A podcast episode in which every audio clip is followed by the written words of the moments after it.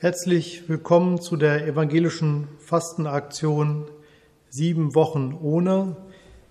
Spielräume heißt in diesem Jahr die Überschrift über diese sieben Wochen. Wir sind unseren eigenen Stolpersteinen, Blockaden auf der Spur. Und in dieser dritten Fastenwoche heißt das Motto dieser Woche das Spiel mit dem Nein. Und es geht um Dinge wie zivilen Ungehorsam, ja, und wann es angebracht ist, auch mal vielleicht ein klares Nein zu sprechen. Wo sind unsere Spielräume für Widerstand?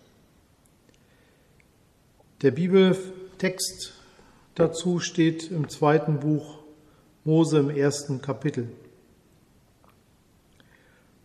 Und der König von Ägypten sprach zu den hebräischen Hebammen, von denen eine Schifra hieß und die andere Pua, wenn ihr den hebräischen Frauen bei der Geburt helft, dann seht auf das Geschlecht. Wenn es ein Sohn ist, so tötet ihn. Ist es aber eine Tochter, so lasst sie leben. Aber die Hebammen fürchteten Gott und taten nicht, wie der König von Ägypten ihnen gesagt hatte, sondern ließen die Kinder leben. Da rief der König von Ägypten die Hebammen und sprach zu ihnen, Warum tut ihr das, dass ihr die Kinder leben lasst? Die Hebammen antworteten dem Pharao, die hebräischen Frauen sind nicht wie die ägyptischen, denn sie sind kräftige Frauen. Ehe die Hebamme zu ihnen kommt, haben sie geboren. Darum tat Gott den Hebammen Gutes. Märchen für Erwachsene von Christian Engels. Mein größter Held als Kind war Till Eulenspiegel.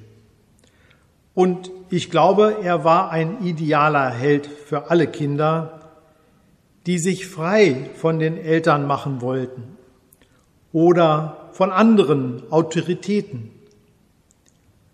Ich habe das mal durchgespielt, denn ich hatte selbst einen Till-Eulenspiegel-Moment in der zweiten Klasse. Ich unterhielt mich angeregt mit meinem Nachbarn in der Bankreihe und unsere Lehrerin rief mir zu, Christian, wenn du glaubst, dass du den Unterricht nicht nötig hast, dann kannst du ja nach Hause gehen. Ich packte meine Sachen, stand auf, kletterte über die anderen und ging nach Hause.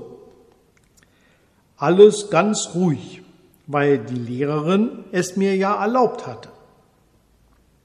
Und als meine Mutter sich wunderte, warum ich so früh aus der Schule kam, erklärte ich ihr, ich hätte frei bekommen.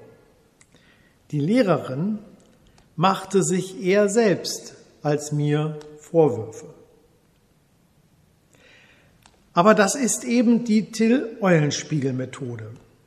Befehle scheinbar erfüllen und genau dadurch vorführen, wie absurd sie sind. Es ist die Methode, mit der sich die Schwachen gegen die Starken wehren können, die Unterdrückten gegen die Herrschenden. Die Geschichte aus dem Buch Exodus, in der die Hebammen den unmenschlichen Befehl, alle männlichen Babys zu töten, unterlaufen, ist eine Variation davon. Sie widersprechen dem Befehl nicht, sondern Sie lügen, dass sie den Befehl gerne erfüllen würden, aber leider, leider, leider nicht in der Lage dazu seien. Es ist eine schöne Geschichte, aber sie ist wahrscheinlich so nicht passiert. Die Ägypter waren sicher nicht so naiv, die Lügen der Hebammen zu glauben, und wenn doch, hätten sie ein anderes System gefunden, um das Wachsen des israelischen Volkes vor ihren Augen zu stoppen. Die Geschichte ist ein Märchen, Aber das gilt auch für Till Eulenspiegel. Geschichten davon, wie die Mächtigen hereingelegt werden, sind in der Realität so selten, dass man sie erfinden muss für diese Aussage. Habt Mut, seid klug, sapere Aude, wie Immanuel Kant gesagt hat. Till Eulenspiegel ist also ein Aufklärer und nicht nur er. Seid klug wie die Schlangen und sanft wie die Tauben.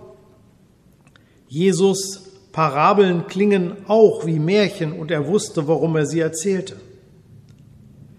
Ich glaube, dass auch wir Erwachsenen manchmal Märchen brauchen, um uns Mut zu machen, damit wir Klugheit einsetzen, um kreativ und frei zu sein. Es ist nicht immer leicht, denn es können nicht alle so nette Lehrerinnen haben wie ich damals. Aber es ist ein Versuch wert. Da treffen sich der Nahe und der Sohn Gottes, Till Eulenspiegel und Jesus. Amen.